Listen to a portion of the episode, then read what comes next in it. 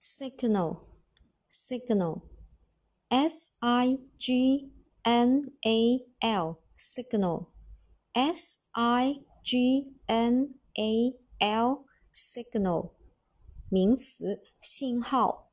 Again，名词，信号。signal，s i g n a l，它的复数形式呢是 signal。